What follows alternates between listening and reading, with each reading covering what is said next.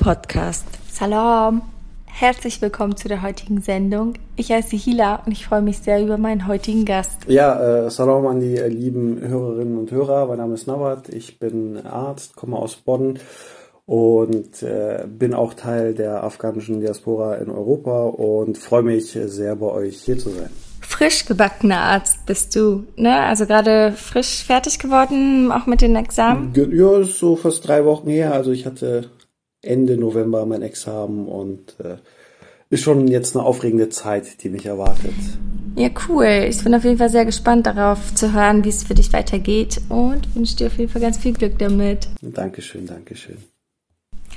Ich wurde jetzt ein paar Mal darauf angesprochen, was es mit den Namen auf sich hat. Ähm, ich finde es halt sehr schade, dass viele afghanische Namen, mhm. ist es so meine Hypothese, aber dass ich glaube, dass viele afghanische Namen, auch gerade welche, die auf Deutsch schwierig auszusprechen wären, so ein bisschen aussterben, weil in der Diaspora häufig danach geguckt wird, was funktioniert hier gut, was klingt irgendwie nice und ähm, ja, ich finde das nach der Bedeutung der Namen zu fragen halt super afghan. Ich weiß, dass meine Mutter das früher halt auch immer gemacht hat ähm, immer bei Katrin und Annika und so gefragt hat, sie, was bedeutet das denn? Ähm, ja, wussten die meistens nicht. Also ich, bei afghanischen Namen kann man das ja voll gut machen. Deswegen, ähm, was bedeutet Nabat? Ähm, Nawat ist ähm, Monsieur Kadimi, würde mein Vater sagen. Ähm, äh, das heißt im Grunde eigentlich äh, wir fangen wir anders an. Ähm, mein voller Name ist ja Muhammad Omar Nabart. Äh, Muhammad Omar ist äh, der Name meines Großvaters. Es äh, ist äh, der Name meines Großvaters, also ähm, ja, zu Ehren äh, seiner habe ich den Namen bekommen. Aber mein Rufname, und das ist vielleicht ein bisschen geläufiger auch in Afghanistan, dass man so Rufnamen hat, ist äh, Nabart.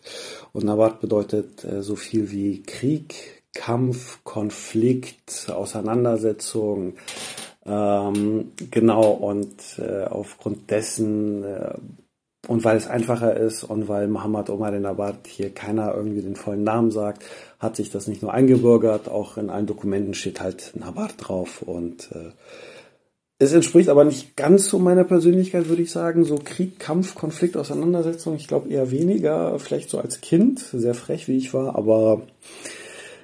Ich finde häufig, dass die ähm, Bedeutung der Namen irgendwie voll zu der Person passen. Aber ja, in deinem Fall wäre das, glaube ich, auch nicht das, was mir am ehesten zu dir einfallen würde. Du wirkst halt super entspannt immer. Ja, also wenn du mich so mit dem Kindergarten und den ersten zwei Klassen vielleicht fragst, als wir noch nach Deutschland gekommen sind, ähm, ich war ein richtig freches Kind, ich war vorlaut, ich habe jeden irgendwie drang, nicht drangsaliert, aber so geärgert. So kennst du so richtiger Frechtag, so ein Lausbube, aber auch teilweise so, der echt so Leute auch geschlagen hat, so als Kleinkind.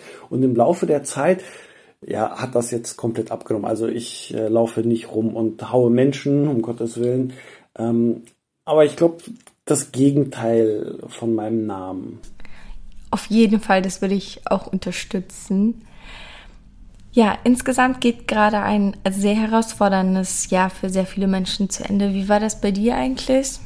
Oh, insgesamt, ich meine, das ist äh, das letzte Jahr im Studium gewesen für mich. Das war ähm, auch insgesamt so ein aufregendes Jahr. Ich war relativ zu Beginn dieser Pandemie an Covid erkrankt. Ich lag drei Wochen in Isolation. Ich ähm, man macht sich viele Gedanken, man macht sich Gedanken um die Zukunft. Ähm, das heißt ja immer so, wenn sich Ärzte, äh, also wenn Medizinstudenten fertig sind und sich jetzt anfangen wollen zu bewerben, kriegen sie überall einen Job.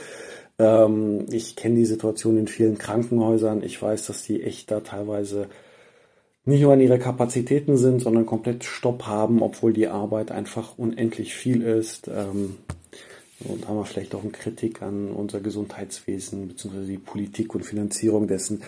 Ähm, und viele Häuser strugglen einfach unendlich. Und dann muss man auch selber für sich einmal schauen, okay, gut, ähm, wo möchte man jetzt anfangen? Wo kann man überhaupt anfangen? Und ähm, wie gestaltet sich da die Zukunft? Ähm, wenn die Arbeitgeber, und ich kenne das von vielen Freunden, die im Frühjahr, letztes Jahr, also dieses Jahr oder im Sommer anfangen wollten, die gesagt haben, so, ey, wir müssen warten, wir kriegen die Stelle nicht, die haben zwar Personalmangel, aber die haben kein Geld mehr. Ähm, aber auch so in allem drum und dran, was einfach dieses Jahr passiert ist. Ne? Ähm, es fängt Anfang des Jahres an mit Hanau über meinen Umzug zurück nach Bonn aus Marburg. Also ich habe in Marburg studiert. Ähm, der Sommer über die Pandemie, die einen einfach komplett immer begleitet. Die Erkrankung, alles, also wirklich von Anfang bis Ende. Und dann noch die Frage, jetzt kommt noch das Examen dazu, somit das letzte Examen als Medizinstudent, so das Wichtigste. Und ja, dann, dann steht man da und denkt sich so, okay, gut, was mache ich als nächstes? Ne? Und jetzt hoffen wir einfach, dass 21 vielleicht ein bisschen besser wird. Ja, also ich glaube, viele der Themen werden wir einfach ins nächste Jahr wieder mitschleppen. Aber warten wir mal ab, was passiert nächstes Jahr. Kommen wir zu der heutigen Sendung, zum heutigen Thema. Ähm, bevor wir anfangen, über Essen und Essenskultur zu sprechen und sie zu feiern, ähm, würde ich gerne eine Triggerwarnung an der Stelle aussprechen und auch darauf nochmal hinweisen, dass Themen wie Essstörungen und Fettshaming auch sehr stark in der Diaspora vorhanden sind. Und ähm, genau, uns ist es wichtig, da nochmal darauf hinzuweisen und auch dafür zu sensibilisieren oder darauf hinzuweisen, was es bedeuten kann, zwar nie irgendein Essen ablehnen zu dürfen, aber hinterher dann fünfmal irgendeinen Spruch zum Gewicht oder so zu bekommen. Ja, ich glaube, das ist, ja, ich, ich, glaube aber auch, ähm, ist auch so ein Stück weit äh, so ein Teil dieser afghanischen Kultur oder generell dieser, ich sage das jetzt mal bewusst provokant, fernöstlichen Kultur ist ist noch mehr, äh, nimm noch mehr, dass man bloß nicht als schlechter Gastgeber, also komplett einfach äh, so, so konträr dessen, was man dann am Ende dann so sagt, ja, du musst doch aufpassen, was du isst und so, aber dann hier nimm noch einen Teller und ähm, wie, da war, dein Reis war nicht ölig genug, so, das geht gar nicht, das ist voll der schlechte Reis und die Kochkunst definiert im Grunde eigentlich, das ist schon fast ein bisschen traurig, aber die Wertigkeit einer Familie. So, wenn, wenn die Familie, respektive, wenn die Frauen in der Familie gut kochen können, ist das eine gute Familie oder das ist ein Teil dessen, wie sich eine Familie definiert und ah, die ist eine sehr gute Köchin und so. Und das habe ich schon öfters bemerkt, dass es so, ja, so widersprüchlich auch ist teilweise. Und in diesem Widerspruch hat man sich irgendwann mal damit arrangiert und gesagt, okay, gut, dann noch ein Teller und nee, bloß nicht. Und du willst, du musst diskutieren, dass du sagst, nein, ich bin voll. Aber dann werden dir nochmal irgendwie so zwei große Kellen draufgepackt und denkst dir so, alter Schwede, was soll denn das? Und am Ende bist du einfach so kaputt und fertig von dem Essen, ähm, dass du dir dann noch so ein paar Sprüche anhörst wie, ja, ein bisschen zugenommen, ne? Und äh, ja, du musst auch ein bisschen abnehmen. Das, ist so widersprüchlich äh, eigentlich. Genauso problematisch finde ich das aber auch, Menschen zu sagen, du bist dünn geworden oder du bist zu dünn oder du musst mehr essen. Auch das kann sehr unsensibel sein. Deswegen finde ich Körperkommentare grundsätzlich, auch wenn es Familie ist, so, das muss überhaupt nicht sein. Wir haben noch gar keinen Afghan-Check gemacht.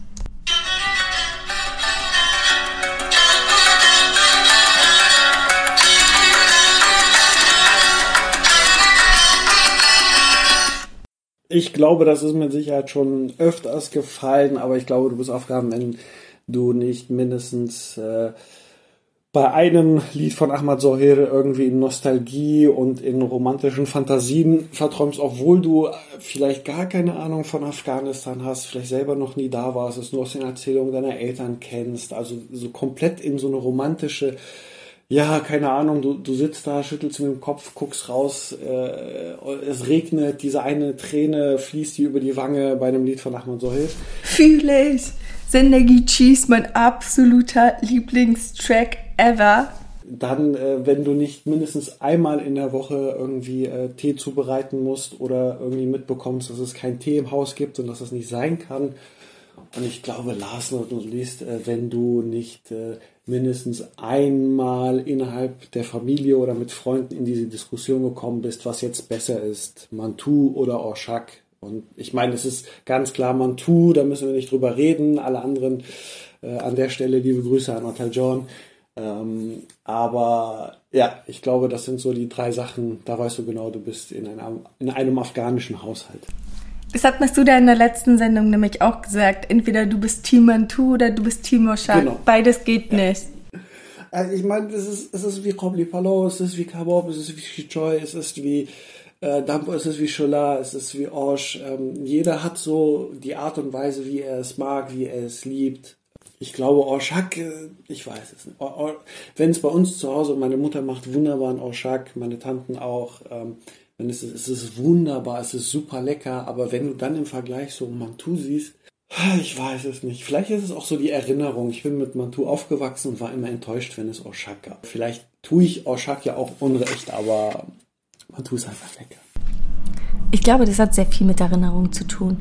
Also so bestimmte Gerüche, das Zubereiten bestimmter Gerichte, der Geschmack, alles kann in einem so Sehnsüchte hervorrufen. Aber da können wir gleich nochmal drüber sprechen.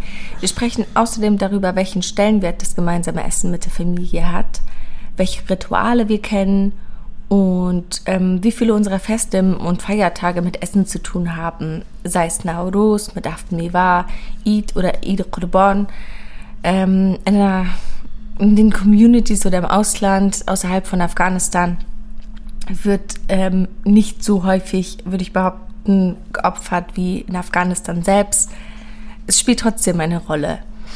Das gemeinsame Essen bestimmt sehr stark auch das soziale Leben, weil wir selten zusammenkommen, ohne dass es sehr viel Essen gibt oder zumindest Tee, aber dann grün, schwarzen, Safran, verschiedene Trockenfrüchte, Torten, Kekse oder Obst. Ich glaube, wir, wir setzen so ein bisschen voraus, dass es das alles auch immer gibt. Aber ich frage mich auch, können sich das eigentlich auch immer alle leisten, also finanziell, oder fallen dafür auch andere Dinge raus, weil das Essen so im Fokus steht? Wir sprechen außerdem darüber, was Rassismus mit Essen zu tun hat und erzählen euch ein paar unserer Erfahrungen. Was sind deine drei Lieblingsgerichte? Weil ja, eins wäre zu schwer. Drei, also gut, Mantou steht außer vor. So, ist klar wenn wir das mit reinnehmen. Ähm, tatsächlich aber ist es äh, Lasagne. Ich und ein, ein, sehr guter, sehr, sehr guter enger Freund, der äh, Alex, äh, Kommilitone von mir, jetzt auch fertig, Arzt.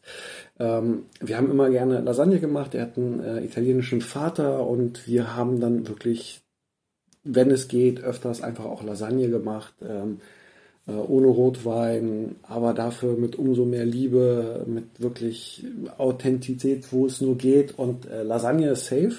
Ähm, Mantou, Qobli Palau von meiner Mama, das ist definitiv, glaube ich, immer so mit eines der Highlights. Äh, erstens, weil es ja nicht alltäglich ist, weil wir es nicht jeden Tag haben und ähm, etwas, was ich auch immer geliebt habe und immer lieben werde, ist es ähm, Shichoy äh, samstags oder Sonntagmorgens ähm, zum Frühstück. Meine Mama backt dann halt eben auch immer so, so selbstgemachten Roggenbrot, dazu ähm, quasi Norn und ähm, das äh, Shijoy mit, mit diesen Walnüssen, die sie in den Mörser da klein hackt, ähm, das ist eine Kunst. Äh, dann hast du noch äh, Kaimok dazu.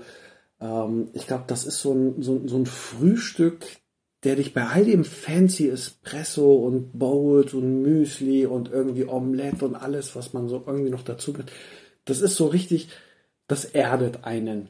Das erdet so richtig ein und das gibt so ein wohliges Gefühl.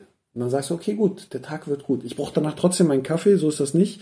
Ähm, aber das erdet, das ist so ein wunderschöner Start. Und das ist etwas so Einfaches, so Simples. Ich könnte noch sagen Boulogne, ich könnte noch sagen äh, äh, Cholat. Also meine Freunde, ich habe noch nie Menschen erlebt, ähm, die so Hype auf Cholat haben. Bei uns ist es eher so, boah, es gibt wieder Cholat, oh nee, hm, will ich nicht. Aber keiner meiner. Ich liebe Schola auch und ich finde, Schola wird einfach nicht genug gewertschätzt in der Community. Ja, aber keiner meiner Freunde, ungelogen, äh, käme auf die Idee zu sagen, wie es gibt Schiller. Die sind verrückt nach Schiller. Die lieben Schiller mehr als Mantou, die lieben Schiller mehr als Crowley Polo, mehr als Carbord, mehr als alles, was es gibt. Und äh, dann muss ich da noch Schiller mit reinnehmen, aber das waren, glaube ich, jetzt mehr als drei, ne? Ja, aber das habe ich erwartet. Ähm, bei mir war das so, dass ich voll gerne so Chola oder Kacholu oder alles, was meine Mama gemacht hat, irgendwie mochte. Ich war so richtig bekümmert. Ähm, sie hat überwiegend afghanisch gekocht und ab und zu hat sie auch schon Pizza gemacht. Und mein Bruder hat voll gerne Nudelauflauf oder Lasagne oder so auch gemacht. Mochte ich auch alles. Aber, und das habe ich dir erzählt, dass ich letztens in meine Freundesbücher reingeguckt habe mhm, von früher. Mhm. Und bei mir natürlich auch drin steht so Lasagne, Pizza und so. Und ich musste ein bisschen drüber lachen, weil ähm, ja. ich Schola und sowas natürlich tausendmal lieber mochte, aber wahrscheinlich gar keinen Bock hatte, erstens das irgendwie zu schreiben, zweitens jemandem erklären zu müssen, was es ist und wie das zubereitet wird und sowas. Ja, aber weißt du, was ich lustig finde, ist, genau, ähm, ich erinnere mich an irgendeine Situation war das, ähm, wo es äh, Kurma bei uns gab mit Brinch und ähm, das wurde dann gegessen und das war dann eher so, hier, das sieht so Matschepampe aus. Als Kind weiß man das ja nicht und dann hörst du von den anderen äh, Mitschülerinnen und Mitschülern so Igitt und nee, das ist nicht lecker und sonst irgendwie was und das sieht auch nicht so schön aus, weil Pizza und äh, Spaghetti und Nudeln und Pommes das ist ja immer allgegenwärtig und schnell gemacht und wir sind auch so ein bisschen gepolt durch die Werbung und unsere Erziehung. Ähm, und dann wurde man ja auch so ein Stück weit für seine Essenskultur geschämt. Ist wirklich so. Und heute, heute siehst du die gleichen Leute, die die wildesten Currysorten feiern, ähm, die abgefahrensten Zusammensetzungen und äh, irgendwie Konstellationen und Kreationen und das ist so fancy und das ist Orient und das ist so exotisch und sonst was ähm, und den Kindern schon irgendwie von klein auf allerlei Gerichte irgendwie servieren und versuchen das zu bringen. Und die Werbung und die Industrie hat das aufgenommen. Und du kriegst heute äh, Bami Goreng und Nasi Goreng und alles, wie es nicht heißt, aus der Tüte, fertig und guck, wie international wir sind. Das finde, diese Entwicklung finde ich immer so lustig, ähm, während wir dann quasi früher dafür geschenkt wurden, dass wir ein richtig geiles Curry irgendwie zum Mittag bekommen haben. Ähm, weiß, was denn diese Pampelseise ist, heute von denen jeder irgendwie auf, oh, ein richtig leckere Linsen-Curry und ist vegan und vegetarisch. Hast du nicht gesehen. Ähm, aber gut, ich meine, gutes Essen setzt sich durch und leckeres Essen setzt sich durch und es muss auch so ein bisschen vielleicht selbstverständlich sein, dass Essen auch ein großes Teil, großer Teil Identität ist. Nicht nur Kultur, sondern Identität. Und äh, du sagst Lasagne, ich meine, bei, bei mir war es halt so, bei uns gab es jeden Tag gefühlt immer selbstgekochtes Essen von meiner Mama oder von meinem Papa. Also beide, je nachdem, wer Zeit hatte. Und das war ein Highlight, wenn meine Mama mal was gemacht hat, was ich aus der Werbung gesehen habe, nämlich eine Lasagne. Und das war Highlight. Das war wirklich Highlight. Und das war dann geil. Und deshalb hat sich Lasagne auch so bei mir durchgesetzt und bleibt immer noch so Alltime Favorite. Du hast ja vorhin Essensshaming irgendwie erwähnt von Kindern. Was ich auf jeden Fall auch sehr anstrengend fand, waren so Schulveranstaltungen, wo Essen wo Eltern Essen äh, mitbringen sollten. Und natürlich gab es so zehn verschiedene Kartoffel- und Nudelsalate mit viel Mayo und so. Und wenn meine Mutter was mitgebracht hat, dann gab es Bologna oder Samosa. Oder sie hat eine Zeit lang so richtig geile Kokoskekse gemacht, die noch nicht mal sehr afghanisch sind, die aber einfach richtig geil sind. Und alle sind so mega darauf durchgedreht und haben nur darüber geredet, wie geil diese afghanischen Kekse wären. Und entweder mich mit dem Rezept genervt, als wüsste ich das, oder dann halt meine Mutter. Und ich habe irgendwann auch angefangen zu erzählen, dass das ein Familienrezept ist und dass sie das nicht weiter erzählen kann. Damit die Leute mal aufhören, sie zu nerven. Aber ich weiß auch, dass mich das ein bisschen gestört hat, dass die dann gesagt haben, ah, kann deine Mutter beim nächsten Mal das und das mitbringen? Dass du quasi einen Auftrag gegeben haben und ich meinte dann auch voll oft so, ja, okay, aber so, sie hat auch noch andere Sachen zu tun, sie muss mal schauen, ob sie das schafft. Ich glaube, was mich halt so gestört hat, war so, in was für eine Rolle sie damit gesteckt wurde, so ein bisschen. Teilweise nervt mich das heute noch, ne? Also es ist ein bisschen hängen geblieben bei mir, dass wenn Leute anfangen, darüber zu sprechen, wie besonders ich koche und ähm, wie krass die Gewürze sind, die ich benutze und äh, wie gut das immer riecht und mich dann fragen, wo die Gewürze her sind, wo ich ähm, die Sachen herkaufe, wie die Sachen auf Deutsch heißen, keine Ahnung. Ähm, ich war dann auch tatsächlich sehr schnell genervt und dachte mir so, oh, ich will einfach hier in meiner Küche stehen einen ganz normalen Reis kochen, der natürlich geil schmeckt, aber so was soll das? Mhm. Überhaupt nicht, ja, dass, dass das romantisiert wird, dass es orientalisiert wird, dass es dann so, oh, so, so exotisch und so. Genießt das Essen, Leute. Ähm, macht daraus keine Staats- und Weltpolitik in dem Sinne, dass ähm, äh, ihr damit zum Ausdruck bringen wollt, wie weltoffen, wie kultiviert, wie tolerant und so ihr seid. Ähm, Würdest du sagen, dass es bei euch so Essensrituale gibt? Also gibt es so Sachen, die auf jeden Fall zum Essen immer dazugehören? Die, dieses sich nach dem Essen hinsetzen, also während des Essens zusammenkommen, durch das halbe Haus brüllen, Essen ist fertig und man kommt dir und, und, und dann so die, die so, ah, was gibt es da? Hm, nee, will ich nicht. Und der eine mag die Karotten nicht und legt sie beiseite. Also egal ob drei oder dreißig, es wird dann immer diese Diskussion geben und dann der Satz, ja, warum koche ich das denn so? Und wird aufgespielt, dann isst man, dann ist man satt, dann äh, ähm, räumt man es weg. Ähm, das, was ich auch sehr lustig finde, wir haben zwar eine Spülmaschine bei uns im Haus, ähm, aber es wird noch per Hand abgewaschen, weil, Zitat meine Mama, das formt den Charakter, wenn du lernst, was Handarbeit bedeutet. Und ich denke so, warum haben wir eine Spülmaschine so? Like, why? Ich habe in der WG gewohnt, Spülmaschine rein, beste, was es gibt, super. Ähm, und, und dann sitzt man dort und ähm, trinkt seinen Tee, man ist gemeinsam, irgendwie läuft was im Fernsehen. Also bisschen sehr, sehr konservativ oder altes Haus, aber ich äh, zum Beispiel zelebriere und feiere das, wenn, wenn wir mit Freunden sind, weil genauso läuft es auch mit Freunden ab, dass man sich sitzt, dass es Tee gibt, ob das jetzt äh, äh, Freundinnen und Freunde sind mit äh, arabisch-jordanischem Background oder türkischem Background, wie auch immer, das eint so ein Stück weit und das finde ich halt so genial. Und das äh, lernt man ja von klein auf, dass man nicht nach dem Essen aufsteht, hochgeht und sagt so, ciao, ich bin weg. Als ich überlegt habe, welche Essensrituale ich so von meiner Familie kenne, sind mir erstmal keine eingefallen. Und trotzdem war das Essen aber schon ein Ritual für sich, weil früher schon in der Familie das immer gleich abgelaufen ist. Es gab Essen, wir mussten uns alle vorher die Hände waschen, dann saßen wir zusammen am Tisch.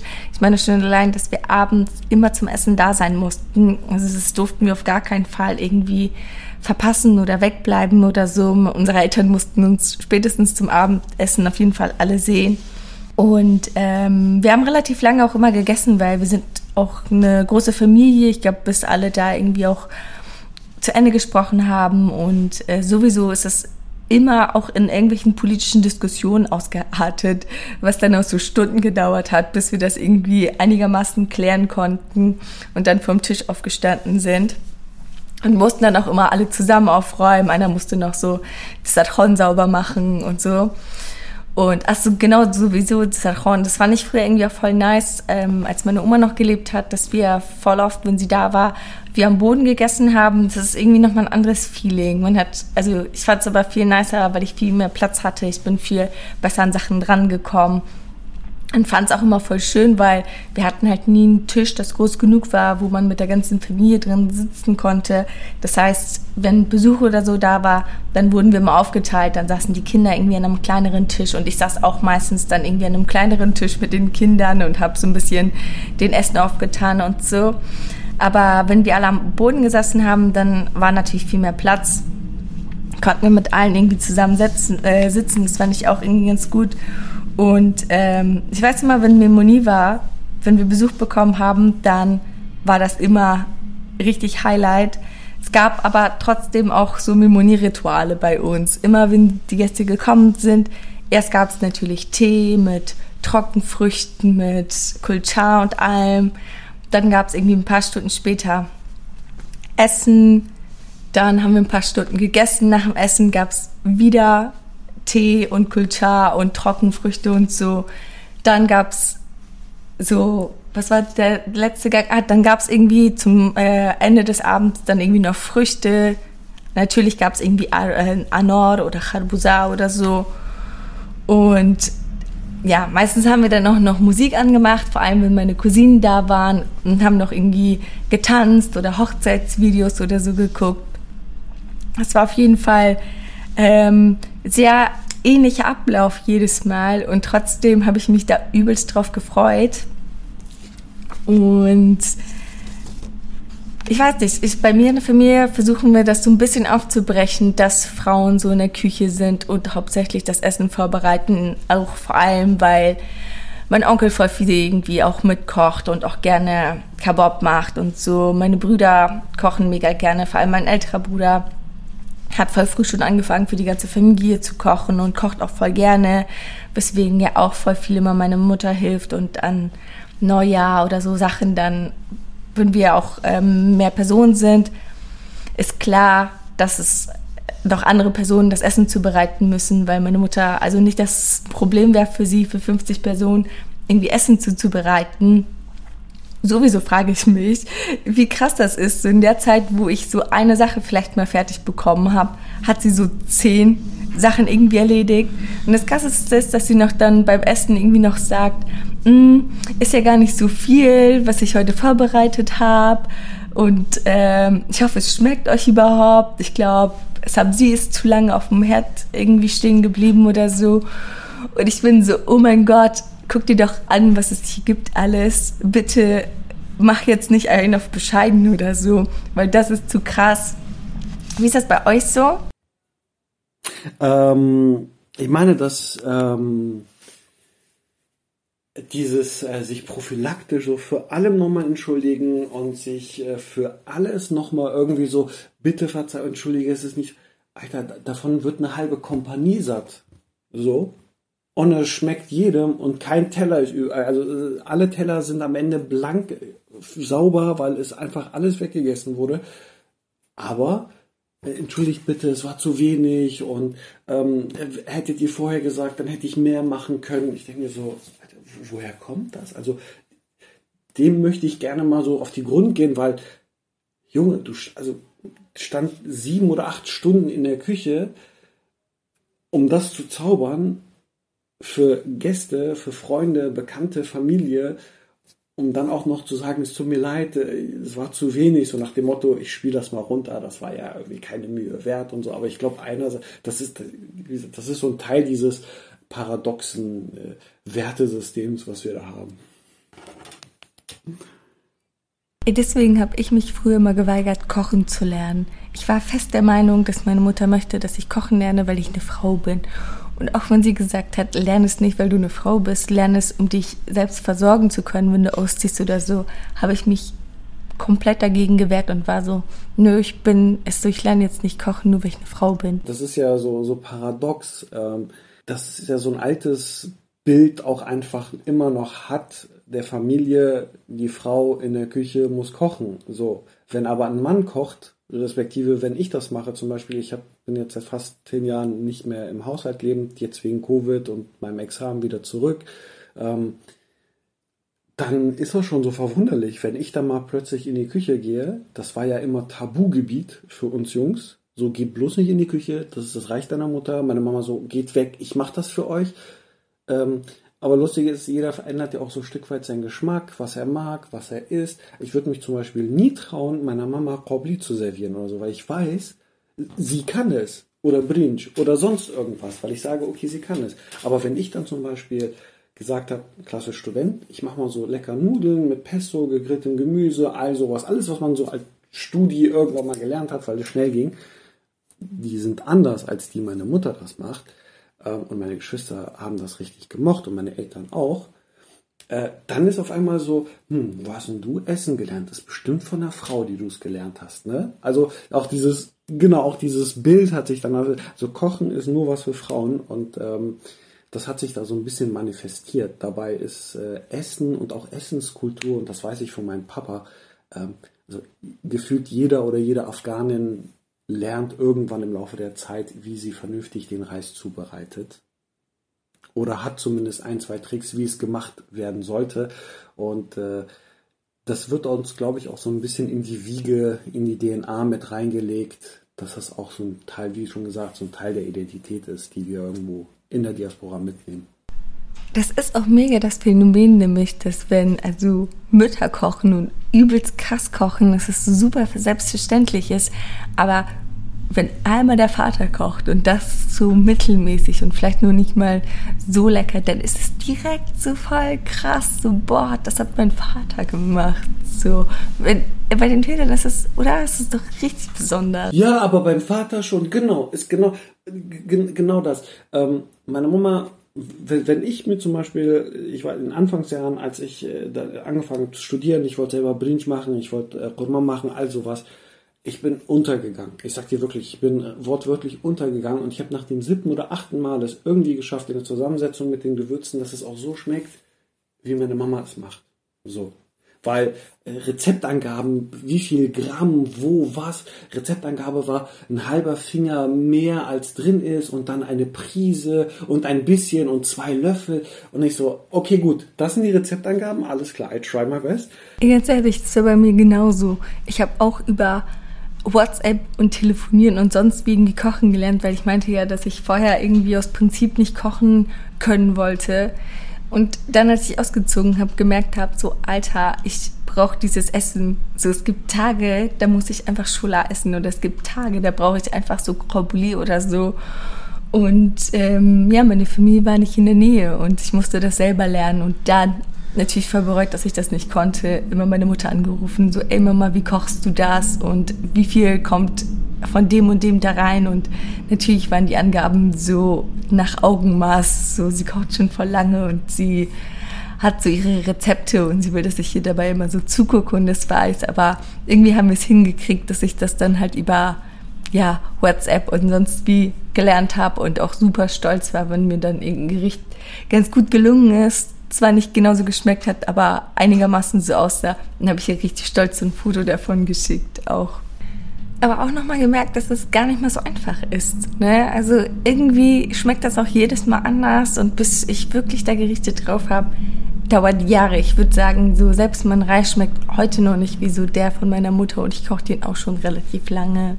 Ist so das hinzubekommen, dass es jedes Mal so schmeckt, dass wirklich wir nicht nur satt werden, sondern auch glücklich mit dem oder nach dem Essen, das nehmen wir als selbstverständlich da. Mein Vater zum Beispiel, als er hier Anfang war, er hat, er hat viele Jobs gehabt. Er war, er hat in der Pizzeria, war ein Bäcker, ähm, er, er, hat gekocht, er saß, er war in der Küche. Das heißt, so ein bisschen mit der italienischen oder sag ich mal Fastfood-Küche kennt er sich aus. Und wenn Papa dann Nudeln gemacht hat, dann waren wir alle hellauf begeistert. So, boah, hammer. Wenn meine Mama jeden Tag in der Küche steht, das, das zum Beispiel auf die Erkenntnis ist man ja, bin ich zumindest, meine Geschwister, also sind jetzt Jahre später gekommen, so, Alter, was ist das? Wie krass ist das, dass da jemand da ist, der jeden Tag Herzblut reinbringt und dieses Essen für dich oder für euch Holzköpfe dazu bereitet. Ähm, da haben wir es nicht als selbstverständlich gesehen. Und was ich aber lustig finde, wenn mein Papa versucht, Brinch zu machen, Reis zu kochen, dann wird daraus Schola. Unabsichtlich. Und das ist so krass, es wird schlotzig, so richtig schlotziger Reis, wo du denkst, okay, das ist ein Risotto, was er jetzt gerade gemacht hat. Aber er nimmt die Ausrede so, ja, ich wollte Schola machen. Und dann, dann wird dir auch klar so, okay, shit, das ist echt eine Herausforderung. Es ist eine Herausforderung, die zuzubereiten. Es ist eine Herausforderung, den Geschmack zu treffen. Es ist eine Herausforderung, die richtigen Gewürze und auch die Menge zu nehmen, dass du für sechs, sieben, acht, neun, zehn Leute oder wie viele da auch kommen, das triffst und dass alle auch satt werden und glücklich werden. Das ist eine Kunst. Ähm, ist so. Können wir jetzt mal darüber sprechen, wie krass das Essen auf afghanischen Hochzeiten ist? Ich sag dir ehrlich, als jemand, der wenig, nicht so oft auf Hochzeiten war, ja, surprise, surprise, solche Menschen gibt's auch, ähm, einfach weil mir das Tamtam -Tam und drumherum einfach immer zu viel ist. Ähm, manchmal ja, wenn es liebe Menschen sind, ich bin da vielleicht so richtig, richtig, richtig deutsch. Surprise. Ähm, äh, aber ich finde, dass, dass ähm, natürlich gibt es schöne Hochzeitsfeiern. Ich war auf einigen, äh, wo ich aber auch wusste, ich kenne diese Person, ich weiß, ich habe, ich verbinde irgendwas mit denen. Es ist nicht eine random Einladung an die Familie, ähm, wo dann jeder kommt und man sich an einem Tisch sitzt und irgendwie drei, vier Nachritte hat und irgendwie so kaut, bis irgendwann das Essen dran ist und man in der Schlange steht. Irgendwie für äh, halb gegartes äh, Lamm es gibt manche Hochzeitsessen und es gibt manche Küchen für Hochzeiten, die sind einfach übertrieben lecker. Und ich kenne keinen meiner deutschen oder nicht afghanischen Freunde, die sich, die sich nicht freuen, auf eine afghanische Hochzeit eingeladen zu sein, weil die sagen, Alter, was ihr dort an Essen zaubert, ist unnormal. Im Vergleich zu dem, was äh, halbe Hähnchen, Hochzeiten mit einem Wagen und irgendwie so einem ein Stück Brot und alles rationiert, ist in afghanischen Hochzeiten das Essen einfach von einer anderen Welt. Auch in, in der Vielfalt und in der Art und Weise, was es da gibt. Aber dieses Drumherum, ey, das geht mir so auf den Sack. Also, vielleicht bin ich da auch wie mein Vater sagt, so, ey, ganz ehrlich, ich will in der Ecke sitzen, meinen Scheu trinken, bloß nicht irgendwie nah an den Boxen mit zu viel Bass. Ähm, ich habe meinen Respekt gezollt, ich will wieder nach Hause, ciao. Aber ich kann Hochzeiten nicht ab. Fühle ich gar nicht. Ich liebe afghanische Hochzeiten und auch wenn in der Einladung steht an die Familie und jeder weiß, es sind nur die Eltern gemeint damit. Ich bin so die Erste, die äh, sich auf diese Hochzeit freut und sagt so, ey, okay, cool, lass mal da hingehen. Ich finde, das ist mega die gute Möglichkeit, irgendwie die gesamte Familie mal zu sehen. Wir sind schon eine relativ große Familie und es ist gar nicht mehr so einfach, mit allen immer in Kontakt zu sein. Deswegen feiere ich so, irgendwie auf die Hochzeiten zu gehen. Und ich muss auch dazu sagen, das ist bei mir auch nochmal extremer als zum Beispiel bei meinen Geschwistern.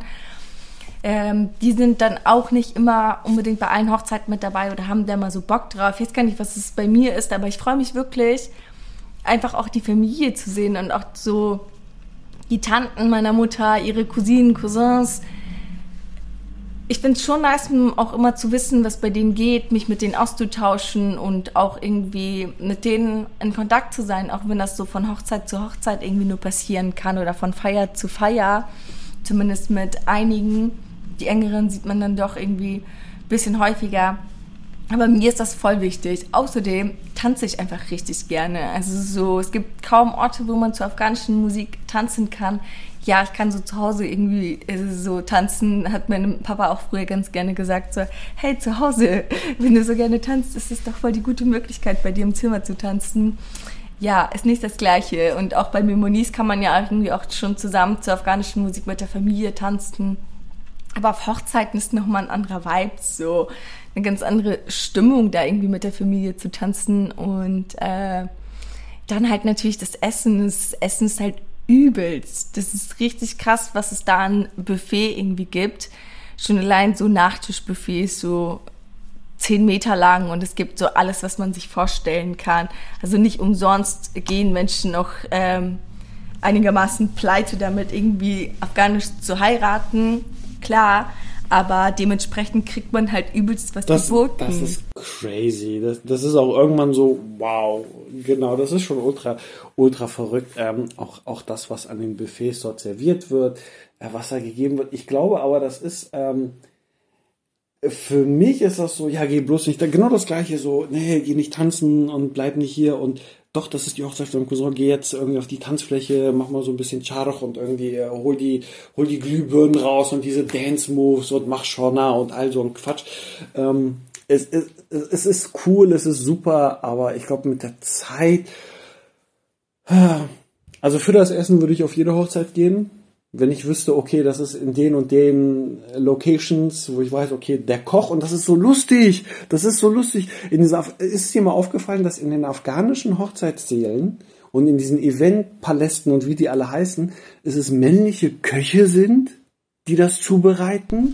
Aber ist das nicht immer so, dass es sobald so für Arbeit irgendwie Geld gibt oder das über so Carework hinaus gibt, dass Männer so dann die ersten sind, dann die das doch als Arbeit machen wollen? Ich ja und und und dann, und dann finde ich das so krass. Also gibt es doch afghanische Männer, die gut kochen können. Warum setzt sich das nicht weiter durch? Sage ich mal auch im Haushalt. Warum ist der afghanische Mann dann so ein Tambal, dass er sagt, nee, die Frau muss kochen? So Junge, Genau. So, Junge, du warst gestern auf dieser fettesten Hochzeit mit gefühlt hunderten Menschen. Der Koch war ein Mann. Das sind Männer, die das zubereitet haben. Männer, die den Abwasch gemacht haben. Alles.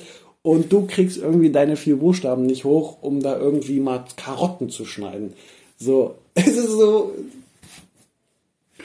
Und was ich bei, bei diesen Hochzeitsfeiern halt überhaupt nicht irgendwie checke, ist, wenn dann irgendein Kameramann oder Fotograf so, du hast die eine Hälfte deines Mundes ist mit Mantu voll, die andere Hälfte ist mit Kobli voll und auf dem Teller hast du gefühlt noch so einen fetten Salat, drei Norn und irgendwie Schola und äh, der Nachtisch ist schon so quasi dabei zu servieren und du siehst aus wie so ein voll jemand, der noch nie in seinem Leben irgendwie gegessen hat.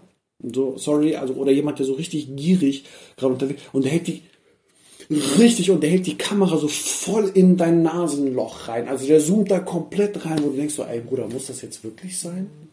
Random einfach auf irgendwelchen Hochzeiten zu gehen und, und diese Überdimensionierung der afghanischen Hochzeiten. Das ist alles überdimensioniert. Das ist riesengroß, aber am Essen liegt es nicht. Das ist ganz klar.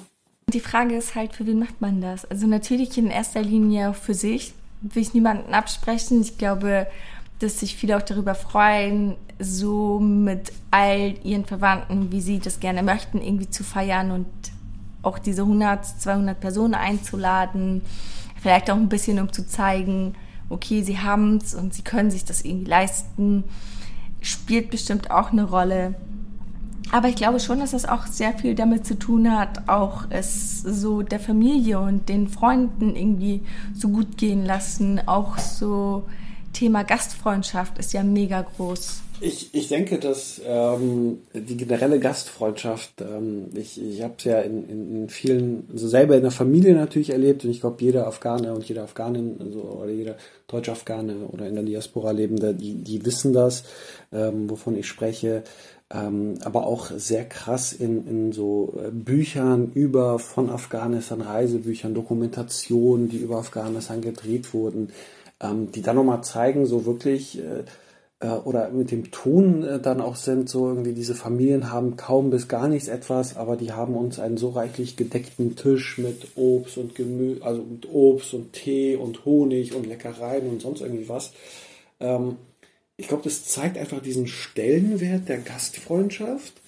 Ähm, dass, dass auch, äh, wenn ein Gast kommt, vielleicht ist das, äh, das, das würde mich selber auch interessieren, woher eigentlich so die, dieser Drang kommt, wenn ein Gast da ist, einen besucht, ähm, dass, dass das als so große Ehre, als Anerkennung äh, quasi ausgelegt wird, dass man ihm alles serviert, was, was im Haus ist, selbst wenn man selber gar nichts hat, in Anführungsstrichen. Oder wenn man selber wirklich Not leidet, trotzdem zu sagen, okay, ich habe noch dieses letzte bisschen Honig, ich gebe es in deinen Tee, weil du beehrst mich mit deiner Präsenz in meinem Heim.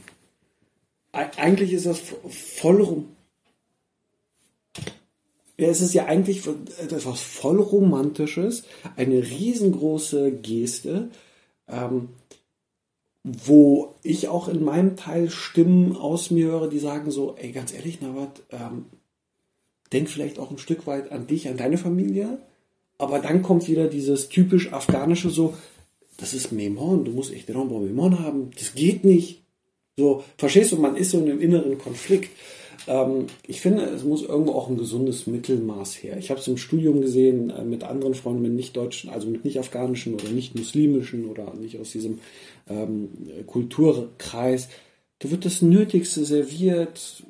Ein Glas Wasser ist schon das Höchste der Güte, wo ich am Anfang so komplett so, Alter, wie gierig, wie geizig, Junge, ich oder so gefühlt, bis mir klar wurde, hey, na, äh, es ist eine andere Gastkultur, so eine Gastgeberkultur da. Es ist nun mal so, du kannst, es, es obliegt mir nicht hinzugehen und denen zu sagen, so, das ist richtig schlechter Gastgeber. So, ich sag Schücker, ich habe wenigstens ein Glas Wasser bei dem bekommen. Ähm, wenn der zu mir kommt, es ist genauso das Gleiche. Ich muss jetzt nicht hingehen und irgendwie für jeden den riesengroßen Tisch decken. Aber für die Menschen, die ich gern habe, für liebe Freunde, mache ich das gerne.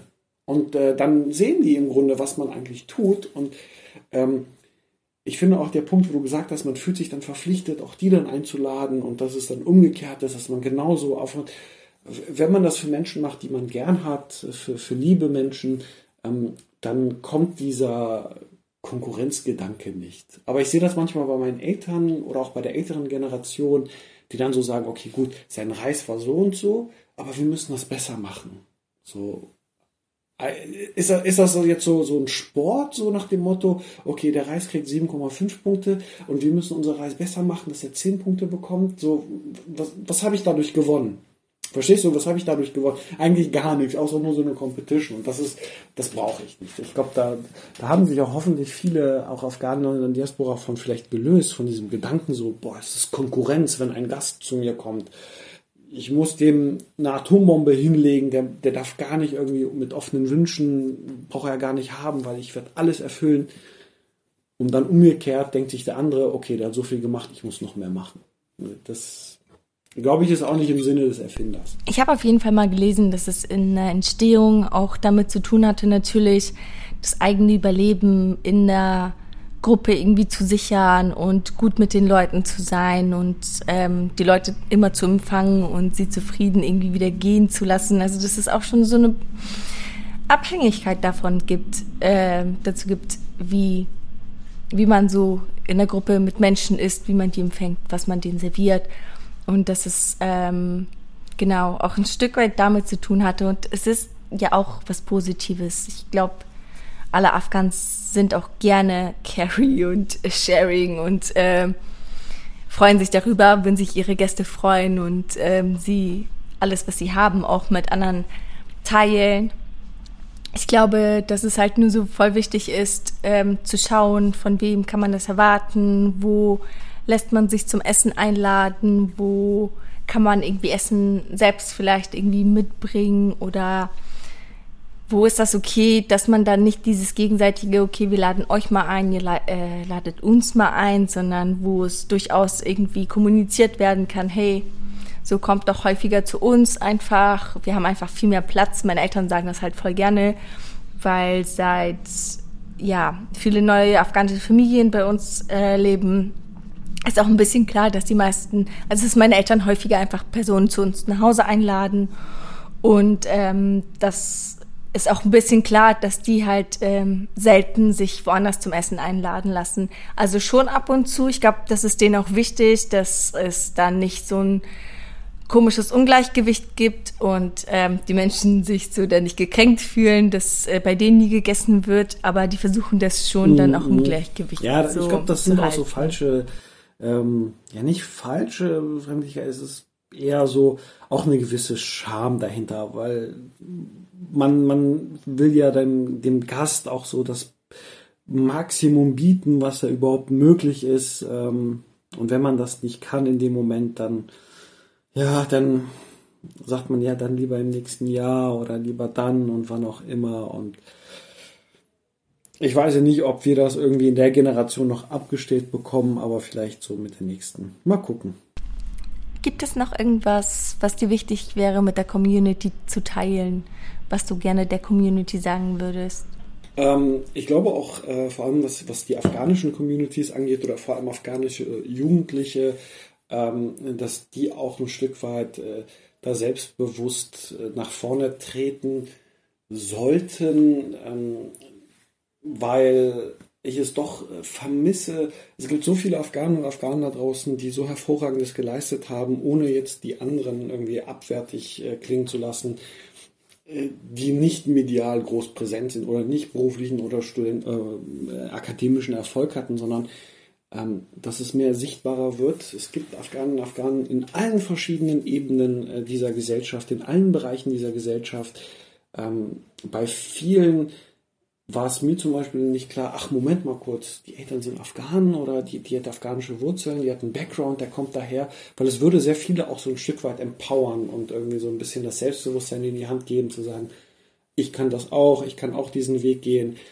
Und der andere Punkt ist der, dass ähm, wir vielleicht auch irgendwann lernen sollten, die Kriege der, der, der Väter und der Großväter und der Vergangenheit vielleicht auch in der Diaspora irgendwann mal nicht ruhen zu lassen oder das, äh, aber das so vernünftig aufzuarbeiten in dem Punkt, dass wir sagen, wir können an, an diesem Krieg oder an diesen Konflikten, die dort passiert sind, nicht viel ändern. Wir können aber dafür sorgen, dass wir hier in der Ferne, in der neuen Heimat, ähm, zumindest diese Kriege nicht nach äh, mittragen oder die fortführen, weil wir andere Gefahren haben, die uns bedrohen, die ähm,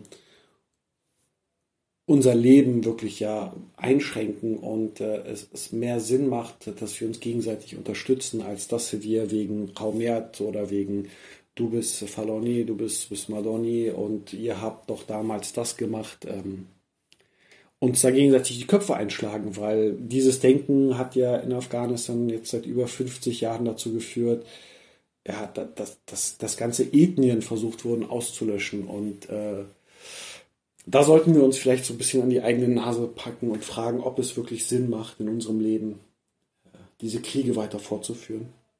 Ich bedanke mich für das tolle Gespräch mit dir. Es hat wirklich sehr viel Spaß gemacht. Tashaka, Dankeschön. Ebenso, ebenso. Vielen Dank auf jeden Fall für die Möglichkeit, ähm, für das Gespräch. Hat mich auch sehr gefreut. Und genau, es gibt sehr vieles, was man noch so ein bisschen ansprechen, anschreiben könnte, aber ich denke mal beim nächsten Mal gerne mehr. Sehr gerne. Ich hoffe, die Folge hat euch gefallen. Für weitere Infos folgt uns gerne auf Instagram unter Opium Podcast.